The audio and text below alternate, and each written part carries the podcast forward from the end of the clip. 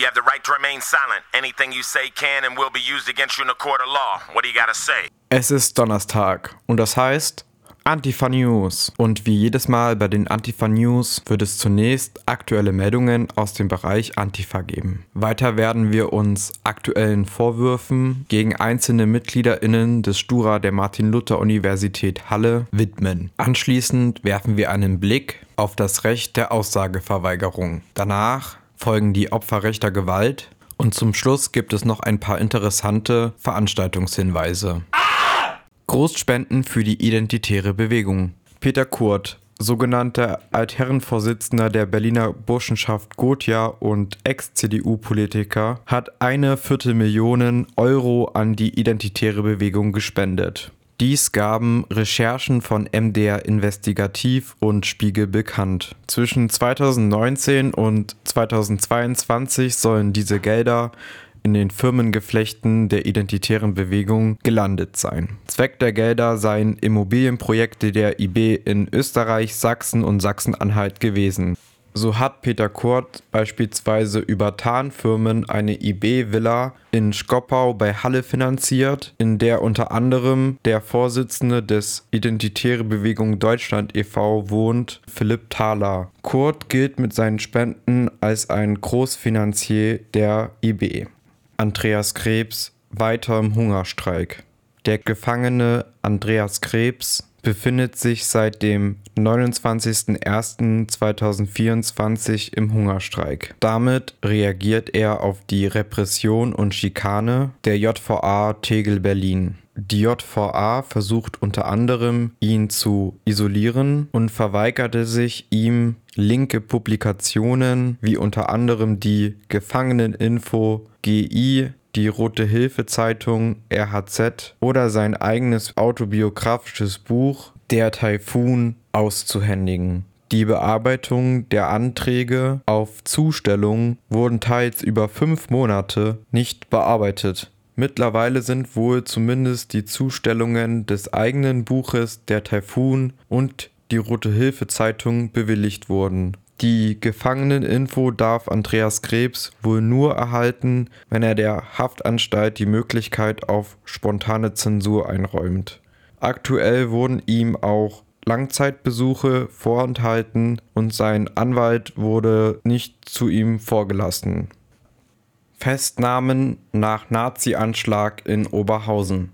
Der Sprengstoffanschlag auf das Linksparteibüro in Oberhausen in der Nacht auf den 5. Juli 2022 war ein Nazi-Anschlag, wie eine linksaktivistische Gruppe mit dem Namen Es reicht Oberhausen berichtet.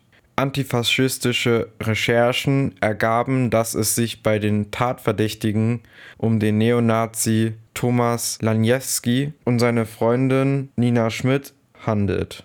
Laniewski, ein ehemaliger Aktivist der Duisburger Ortsgruppe, der 1995 vom Bundesinnenministerium verbotenen militant neonazistischen Freiheitliche Deutsche Arbeiterpartei, teilte mindestens ab 2017 auf seinen öffentlich einsehbaren Social-Media-Auftritten neben allerlei anderen neonazistischen Beiträgen auch Beiträge mit eindeutigem Reichsbürgerbezug und kommentierte Beiträge auf AfD-Seiten. Sympathien für die Fahnen des Deutschen Kaiserreichs finden sich auch auf dem Facebook-Profil von Nina Schmidt. Ebenso positive Bezüge auf NS-Rasse-Ideologien und rechte Narrative zur Ablehnung der Covid-19-Impfung. Die Antifas kritisieren, dass die Staatsanwaltschaft Duisburg das Ermittlungsverfahren bereits nach anderthalb Jahren eingestellt hatte. Report Mainz schreibt, dass Laniewski 1992 am FAP-Parteitag im brandenburgischen Strausberg teilgenommen habe. Festgenommen worden seien die beiden am 8. Dezember Zuvor hätten Einsatzkräfte die gemeinsame Wohnung der beiden durchsucht, dabei hätten sich neue Hinweise auf eine Tatbeteiligung ergeben, so die Staatsanwaltschaft. Seitdem sitzen sie wegen des Verdachts des Herbeiführens einer Sprengstoffexplosion in Untersuchungshaft.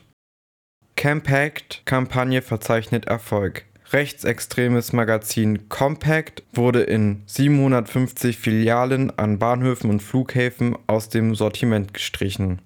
Eine Kampagne von Campact konnte erreichen, dass aus 750 Filialen an Bahnhöfen und Flughäfen bundesweit das rechtsextreme Compact Magazin aus dem Sortiment gestrichen wurde. Campact forderte dafür verschiedene Unternehmensgruppen wie beispielsweise die Ludwig Dr. Eckert GmbH oder die Valora Holding auf, das rechtsextreme Magazin aus ihren Auslagen zu streichen, da dieses Magazin in ihren Bahnhofsbuchhandlungen sowie auch in den Supermärkten und Zeitschriftläden erwerbbar war. Vor allem bei den Bahnhofsbuchhandlungen sah Campact eine große Gefahr, da Bahnhöfe von tausenden Reisenden täglich besucht werden. Prinzipiell trägt die Auslage des Magazins auch dazu bei, dass eine schleichende Normalisierung rechter Positionen stattfindet. Das rechtsextreme Magazin wurde 2010 von Jürgen Elsässer gegründet, welcher bekennender Rechter und Antisemit ist. Seit 2021 gilt Compact als gesichert rechtsextrem. Vor zwei Wochen wurden Vorwürfe gegen den Studierendenrat der Martin-Luther-Universität Halle erhoben. Mitglieder sollen der Polizei Namen und persönliche Informationen von Personen aus der linken Szene gegeben haben. Hintergrund dafür ist eine Auseinandersetzung aufgrund der vom Studierendenkreis veranlassten Auflösung des Arbeitskreises Antifaschismus, bekannt auch als AG Antifa. Vor etwas mehr als zwei Wochen ist auf Indymedia ein Text online gegangen, der viele Aktivistinnen in Halle ziemlich verunsichert hat. Darin ist die Rede von der vermutlich ausführlichsten Kooperation linker Aktivistinnen mit den Ermittlungsbehörden in der Geschichte Sachsen-Anhalts. So ein Zitat aus dem Artikel. Die Vorwürfe, um die es auf Indymedia geht, sind schwer. Neun Mitglieder linker Hochschulgruppen sollen der Polizei Namen, Adressen und persönliche Infos gegeben haben, und zwar von Personen aus der linken Szene. Die Menschen werden auf Indymedia mit Namen und teils auch mit Geburtsdaten genannt. Der Schock saß erstmal tief. Jetzt, zwei Wochen später, kann man sagen, vieles von dem, was auf Indymedia steht, stimmt. Die Zeitungen Jungle World und Neues Deutschland konnten nämlich die polizeilichen Ermittlungsakten einsehen, in denen die Zeuginnenaussagen protokolliert sind. Aus diesen Akten geht hervor, dass insgesamt acht Personen bei der Polizei ausgesagt haben. Die meisten von ihnen sind aktive oder ehemalige Mitglieder im Studierendenrat der Martin-Luther-Universität Halle. Vier von ihnen kandidieren für die Linkspartei für den Hallischen Stadtrat. Deswegen beschäftigt die Geschichte jetzt auch die Partei Die Linke, und zwar auch über Halle hinaus. Um das zu verstehen, ist es irgendwie wichtig, die Vorgeschichte zu kennen. Das alles ist nämlich nicht im luftleeren Raum passiert. Hintergrund war eine längere Auseinandersetzung zwischen dem Stura und seinem mittlerweile aufgelösten Arbeitskreis Antifaschismus, besser bekannt als die AG Antifa, der schon länger in der Kritik steht. Im Sommer 2022 wollte der Stura den Arbeitskreis formal auflösen, um der Gruppe so Förderungen zu entziehen. Mitglieder und UnterstützerInnen der AG haben aus Protest eine Stura-Sitzung blockiert und sind danach in einer angemeldeten Spontandemonstration durch die Stadt gezogen. Dazu ermittelt der Staatsschutz unter anderem wegen Hausfriedensbruchs und Widerstand gegen Vollstreckungsbeamte. Eine Woche später haben Unbekannte einen Stein durch das Fenster ins Stura-Gebäude geworfen. Verletzt wurde niemand. Trotzdem wird hierzu noch wegen versuchter gefährlicher Körperverletzung und Sachbeschädigung ermittelt. Das hat die Staatsanwaltschaft Halle auf Nachfrage von der Zeitung ND mitgeteilt. Der Stadtverband der Linken in Halle hat dem ND gesagt, dass man die Sache ernst nehme, aber noch Zeit brauche, um das aufzuklären. Die vier Personen, die für die Linke für den Stadtrat kandidieren, haben nach Aussage vom Stadtvorsitzenden gesagt, dass nicht alles auf Indymedia stimmen würde. Aber kann man das so überhaupt noch behaupten? Zwei Zeitungen konnten ja mittlerweile die Ermittlungsakte einsehen. Was steht da also genau drin? Laut ND ist in den Ermittlungsakten von einem Komplexverfahren die Rede. Es scheint so, dass die ermittelnden Polizeibeamtinnen da ziemlich viel Eifer reingesteckt haben. Man hat ja auch nicht alle Tage mit Zeuginnen zu tun, die einem bereitwillig Infos über Leute aus der linken Szene und Szenestreits geben. Anscheinend sehen die Beamtinnen einen Zusammenhang zwischen der Blockade und der Demonstration und dem Steinwurf eine Woche später. Um letzteres geht es in den Zeugenbefragungen aber kaum. Die Stura-Mitglieder identifizieren auf vorgelegten Bildern und Videos von der Blockade und der Demo rund zehn Personen. Zwei Stadtratskandidatinnen der Linken bieten außerdem den Beamtinnen mehrmals Infos an, nach denen die sie nicht einmal fragen. Zitat: Ich würde auch noch mehr Personen auf dem Foto wiedererkennen, wenn das für sie von Interesse ist. Zitat Ende. So wird eine Zeugin in den Akten zitiert. Sie nennen Namen, Wohnort und politische Gruppenzugehörigkeit von AktivistInnen, die auf Bildern vom Rande der Spontandemonstration zu sehen sind und teils nicht Mitglied oder UnterstützerInnen der AG Antifa sind, schreibt das ND. Nicht alle Vorwürfe aus dem Indie-Media-Text lassen sich aber halten. Daran steht, eine Person habe den Ermittlungsbehörden Zugang zur Fotocloud der Uni verschafft. Tatsächlich hat diese in der Vernehmung nur von der Cloud erzählt. Den Zugang hat die Polizei dann scheinbar selber von der Rektorin der Universität angefragt. Trotzdem, im Großen und Ganzen stimmt, was auf Indie-Media steht. Mitglieder linker Hochschulgruppen aus dem Stura haben mit der Polizei kooperiert. Das ist zwar nicht im luftleeren Raum passiert, aber bei dieser Geschichte ist der Streit zwischen Stura und AG Antifa nicht der Punkt. Es geht einfach darum, dass Leute hier eine richtig wichtige linke Grundhaltung verletzt haben. Eine Grundhaltung, die auch nicht im luftleeren Raum entstanden ist, sondern daher kommt, dass wir wissen, dass es bei der Polizei rechte Netzwerke gibt. Dass Infos einfach mal woanders auftauchen können, natürlich beim Verfassungsschutz, aber auch bei der radikalen Rechten, bei der AfD oder bei organisierten Neonazis. Das hat nicht zuletzt der NSU-Untersuchungsausschuss gezeigt. Das hat auch Katharina König-Preuß, Landtagsabgeordnete der Linken in Thüringen, dem ND gesagt. Für sie ist es deshalb, Zitat, ein absolutes No-Go, dass Personen, die sich selbst als Teil linker Bewegungen verstehen, Sicherheitsbehörden Informationen über andere linke Personen geben. Zitat Ende. Katharina König-Preuß hat selbst ständig Auseinandersetzungen mit linken Gruppen wie Young Struggle oder der MLPD. Dabei hat sie aber eine klare Policy, und zwar nicht die Polizei oder andere Sicherheitsbehörden hinzuzuziehen. Jule Nagel, die Landtagsabgeordnete der Linken aus Sachsen, macht das ähnlich. Bei Angriffen auf ihr Büro aus linken Kontexten verzichtet sie explizit auf Anzeigen oder Aussagen bei der Polizei, hat sie dem ND erzählt. Die große Frage zum Schluss, wie geht es jetzt weiter? Hat die Sache Konsequenzen für die Leute, die bei der Polizei ausgesagt haben? Auf zwei Anfragen von Radio Korax hat sich der Stura bisher nicht zurückgemeldet. Das, obwohl es eigentlich eine Auskunftspflicht gegenüber der Presse gibt. Auf Nachfrage vom ND hat der Stura gesagt, die Leute, die ausgesagt haben, könnten sich zu einem laufenden Verfahren nicht äußern. Eigentlich gilt das nur, wenn man selber Beschuldigte oder Beschuldigter in einem Verfahren ist. So richtig wasserdicht ist diese Begründung also nicht. Einer der Stura-Mitglieder, der auch selbst bei der Polizei ausgesagt hat, ist jedenfalls mittlerweile als Vorsitzender vom Studierendenrat zurückgetreten. Angeblich aber nicht wegen der Aussagen bei der Polizei. So steht es in einer internen Mitteilung vom Studierendenrat, die Radio Korax einsehen konnte. Der Stadtverband der Linkspartei hat dem ND auf Nachfrage gesagt, dass man angesichts der Enthüllungen keine Änderung der Kommunalwahlliste vornehmen oder zum jetzigen Zeitpunkt diskutieren würde. Der Hallische Stadtrat wird im Juni 2024 gewählt. Anna und Arthur halten's Maul. Aber wer sind Anna und Arthur? Und warum halten sie das Maul? Anna und Arthur stehen sinnbildlich für uns, für linke Aktivistinnen. Und als linke Aktivistin gerät man immer wieder ins Visier von Polizei und Verfassungsschutz. Wir sind also staatlicher Repression ausgesetzt und nach wie vor ist der sinnvollste Umgang damit, die Kooperation mit diesen Repressionsorganen radikal abzulehnen. Unter dem Slogan Anna und Arthur halten's Maul entstand 1987 eine Kampagne der autonomen Bewegung zur Aussageverweigerung und gegen jegliche Zusammenarbeit mit staatlichen Repressionsbehörden. Hintergrund war eine Welle von Verhaftungen und Verhören im Zusammenhang mit tödlichen Schüssen auf Polizistinnen bei Protesten gegen die damals geplante Startbahn West am Flughafen Frankfurt. Im Zuge dieser Ermittlungen machten viele Aktivistinnen Aussagen, mit denen sie sich selbst und andere belasteten.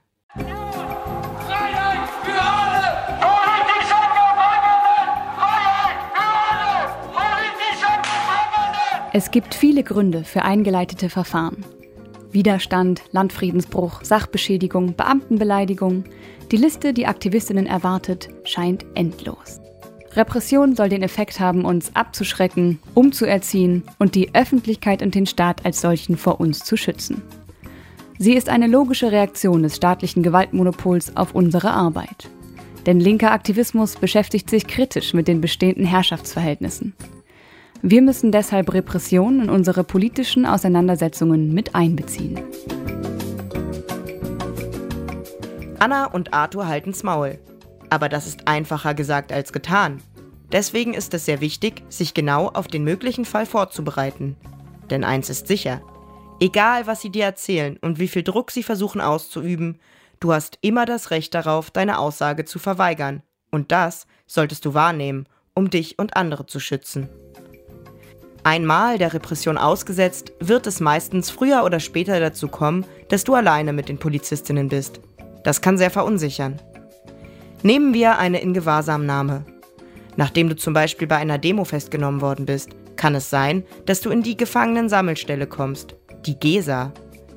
Dort werden deine Personalien aufgenommen. Name, Geburtsdatum und Geburtsort, Meldeadresse, Familienstand und ungefähre Berufsbezeichnung. Mehr sagen musst du juristisch nicht, auch wenn sie dir etwas anderes erzählen.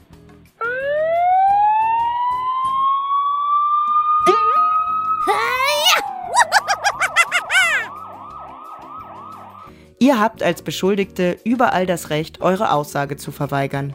In Gewahrsam, im Verhör oder vor Gericht. Oder für den Fall, wenn es denn sein muss, den Zeitpunkt dafür selber zu bestimmen und euch vorher mit Supportstrukturen wie der Roten Hilfe, dem Ermittlungsausschuss, einer Anwältin oder dem Anarchist Black Cross abzusprechen.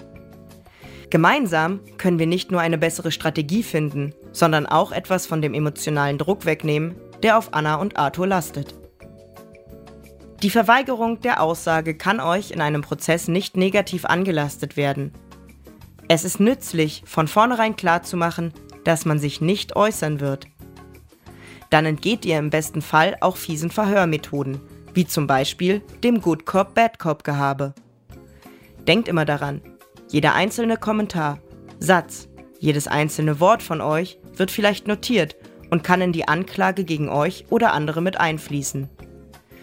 Die Beamtinnen, mit denen ihr zu tun habt, werden auf Verhöre geschult und halten sich dabei nicht immer daran, was legal ist. Generell gilt, es ist immer eine richtige Entscheidung, die Klappe zu halten. Jeder noch so kleine, zunächst unbedeutend erscheinende Hinweis kann weitere Ermittlungen nach sich ziehen und unangenehme Folgen haben. Ob als Betroffener oder als Zeugin. Es gilt, Polizei, Gerichten und Staatsanwaltschaft jegliche Informationen über unsere Strukturen vorzuenthalten, um uns und unsere Genossinnen zu schützen.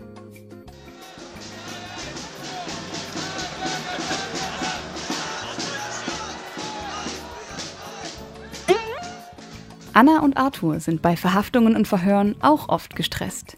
Wie gut, dass sie da etwas haben, an dem sie sich festhalten können. Das Maul halten. Also, schütze dich, schütze dein Umfeld und denke daran. Aussage verweigern ist immer eine richtige Option.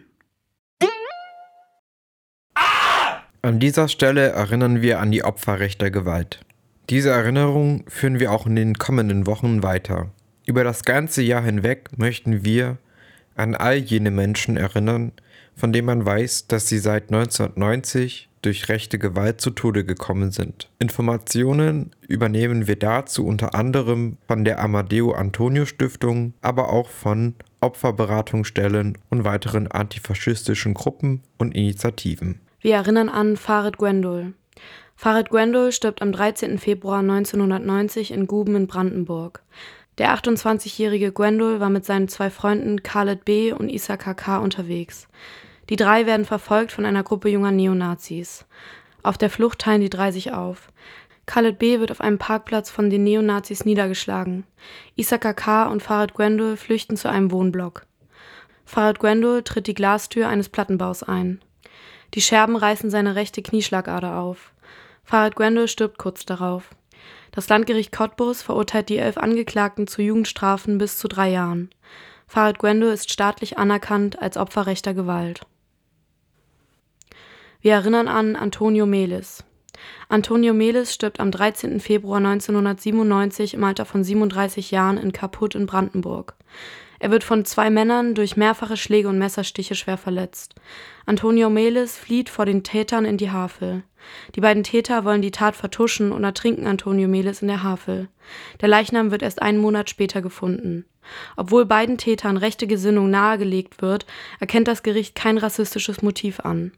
Das Landgericht Potsdam verurteilt den einen Täter zu 13 Jahre Haft, der andere Täter erhält eine Jugendstrafe von acht Jahren. Ein öffentliches Gedenken zu Antonio Melis hat bisher nicht stattgefunden. Und zum Abschluss der Antifa News hier noch ein paar Veranstaltungshinweise. Am Montag, dem 19. Februar 2024, ist der vierte Jahrestag des rassistischen und rechtsterroristischen Anschlags in Hanau. Gegen das Vergessen und um den Opfern der Morde zu gedenken, findet am Samstag, dem 17. Februar, eine Gedenkdemonstration in Hanau statt. Treffpunkt ist da am Kurt-Schumacher-Platz um 14 Uhr, aber auch in Leipzig wird es am 19.02. um 18 Uhr eine Gedenkveranstaltung im Rabet an der Graffiti-Wand geben. Weitere Termine und Informationen findet ihr unter der Website 19feb-hanau.org. Unter dem Motto dem Rechtsdruck widersetzen, solidarisch, vielfältig und demokratisch ruft ein breites Bündnis sachsen-anhaltinischer Verbände, Vereine und Parteien zur landesweiten Demonstration und Kundgebung am Samstag, den 17. Februar nach Magdeburg auf. Die landesweite Großdemonstration startet mit einer Auftaktkundgebung um 13 Uhr am Willy-Brandt-Platz vor dem Hauptbahnhof und endet um 14 Uhr mit einer Abschlusskundgebung am Domplatz. Am Freitag, dem 16. Februar 2024, findet ab 21 Uhr eine queere Party, die Kombüse, in Halle im Charles Bronson statt, unter dem Motto Stupid Cupid mit einer Trackshow, queeren Speeddating und Party. In Berlin könnt ihr am 17.02. ab 20 Uhr im Bandito Rosso in der Luttumstraße 10a Prenzlauer Berg einem Antifa-Tresen inklusive einer Infoveranstaltung zur Sprache und Strategien der neuen Rechten besuchen. In einem Vortrag wird es einen Einblick in den Neusprech der Neurechten sowie Strategien dahinter geben. Unter neutral klingenden Ausdrücken wird eine faschistische Weltanschauung verschleiert, mit der Hoffnung, Menschen aus der in Anführungsstrichen politischen Mitte abzugreifen. Damit ihr bei solchen verschwurbelten Begriffen nicht mehr auf dem Schlauch steht, lohnt sich sicherlich ein Besuch am 17.02. dort um 20 Uhr im Bandito Rosso in Berlin. Am Sonntag, den 18. Februar ab 12 Uhr in Schnellroda, das ist im Saalekreis, ruft der IFS Dichtmachen zum Protest gegen rassistische Säuberungsfantasien und gegen den Rechtsdruck in Schnellroda auf. Vom 16. bis zum 18. findet dort die Winterakademie des Faschistischen Institut für Staatspolitik, kurz IFS, statt.